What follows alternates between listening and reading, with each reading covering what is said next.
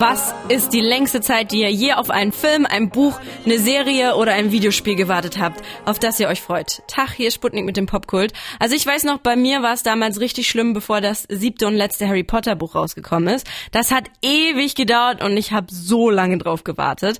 Aber wenn man Fan vom Spiel Psychonauts ist, brauchte man wirklich echt Nerven aus Stahl, denn da ist jetzt nach 16 Jahren endlich mal ein zweiter Teil rausgekommen. Mein Kollege Alex ist zwar jetzt nicht der größte Hardcore-Fan, aber hat Psychonauts 2 trotzdem gespannt erwartet und natürlich direkt für uns durchgezockt. Ich sag's nochmal, weil es einfach so krass klingt. 16 Jahre. Wahnsinn. Was hat denn da bitte so lange gedauert, Alex? Also das Spiel selber hat auf jeden Fall nicht so lange gedauert. An dem wird nämlich erst seit 2015 so richtig gewerkelt. Mhm. Liegt aber auch daran, dass Psychonauts 1 leider finanziell ein ziemlicher Flop war. Das Game ist so eine Art Kultklassiker, also von Fans und Kritikern geliebt, aber konnte leider die breite Masse nicht so richtig erreichen. Und ich habe es bis vor kurzem auch noch nie gezockt. Jetzt aber doch schon, oder wie? Genau, denn so viel kann ich schon mal sagen, es lohnt sich echt, den ersten Teil noch nachzuholen, bevor man sich in Psychonauts 2 stürzt. Es gibt zwar am Anfang eine kleine Story-Zusammenfassung von Teil 1 und man findet sich auch so irgendwie rein, schätze ich, mhm. aber ich glaube, so richtig Spaß hat man mit der Geschichte nur, wenn man schon weiß, worum es geht. Und außerdem war ich beim ersten Teil auch richtig begeistert und überrascht davon, was dieses Spiel von 2005 noch so auf dem Kasten hat. Kannst du uns nochmal alle ins Boot holen, Alex, und zusammenfassen, damit wir alle irgendwie auf dem gleichen äh, Stand sind? Na klar, also Dreh- und Angelpunkt des Ganzen sind die sogenannten Psychonauten. Die haben übernatürliche psychische Fähigkeiten und können in die Gedanken und Gehirne anderer Lebewesen eintauchen. Ihr greift den Feind in seinem eigenen Verstand an. Ihr werdet seine Träume heimsuchen, seine Dämonen bekämpfen und seine Albträume erleben. Und jene von euch, die gut kämpfen, werden bald zu angesehenen internationalen Geheimagenten. Anders ausgedrückt, Psychonauten! Das Ganze spielt im sogenannten übersinnlichen Sommerlager am Flüsterfelsen, wo Kinder zu Psychonauten ausgebildet werden.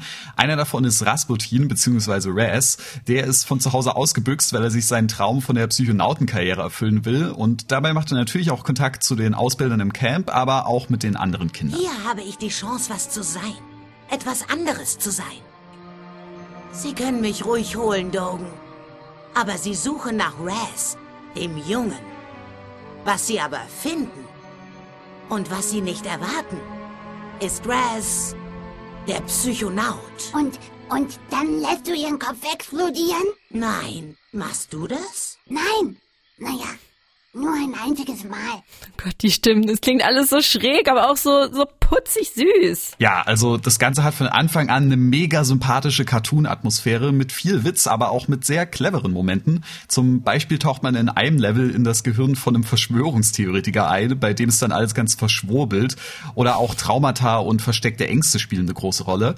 Und da fand ich es vor allem beeindruckend, dass trotz vielen Gags und lustigen Momenten auch immer mit einem gewissen Feingefühl an die Sache rangegangen wurde. Nice, das fühle ich. Aber jetzt haben wir ja noch gar nicht über das Spiel an sich gequatscht und um was es da ja eigentlich gehen soll. Ich merke schon, Alex hat sehr viel Redebedarf, sehr viel zu erzählen. Das hier ist der Sputnik Popkult und bei mir ist immer noch mein Kollege Alex, unser Lieblings-Gaming-Nerd der Redaktion. Und Alex hat uns ja gerade erklärt, warum es sich definitiv lohnt, Psychonauts 1 nachzuholen, bevor ihr euch in Teil 2 stürzt. Der ist nämlich gerade frisch erschienen. Ich denke mal, nachdem du den ersten so gern mochtest, warst du schon richtig hyped auf den zweiten Teil, oder? Auf jeden Fall. Hm. Und auch heilfroh froh, dass ich nicht 16 Jahre darauf warten musste, wie die Leute, die Teil 1 damals schon zu Release gespielt haben. Und ich kann auch schon mal so viel sagen, enttäuscht wurde ich auf jeden Fall nicht. Sehr schön, das freut mich für dich. Worum geht's denn nun in Teil 2? Wird wieder in irgendwelchen fremden Gehirnen rumgefuscht? Natürlich. Mhm. Nachdem Raz in Teil 1 dachte, die Sommercamp-Ausbildung würde reichen, um ein vollwertiger Psychonaut zu werden, wird ihm hier erstmal ein ordentlicher Dämpfer verpasst. Er kommt nämlich ins Hauptquartier, wo es gerade mal dafür reicht, dass er zum Praktikanten ernannt wird. Who are you? I'm Raz. Uh, Rasputin? I'm, uh, your newest psychonaut? How's that? If the other agents vouch for you, I might be able to get you a spot. In the intern program. Aber recht schnell wird ihm dann doch wieder viel Verantwortung zuteil. Der Anführer der Psychonauten scheint nämlich in einer Art Koma zu liegen und böse Mächte werkeln da auch im Hintergrund. Und draufgängerisch wie im ersten Teil schon macht sich Rasputin mehr oder weniger auf eigene Faust auf, das Mysterium zu lösen. Diesmal geht die Story aber mehr in die Richtung, dass Raz verantwortungsvoll mit seinen Kräften umgehen muss und eben nicht einfach wild in den Gehirn anderer rumspielt. I thought this might be a good place to talk about the incredible access we Psychonauts have and the trust that goes with it. I know. I really messed up. I thought I could fix it. You thought you could manipulate another person's mind to bend their will to your own. There are few things worse, Rasputin. Leider, wie du gerade schon gehört hast, fehlt bei Teil 2 die tolle deutsche Synchro, die der erste noch hatte. Oh Mann.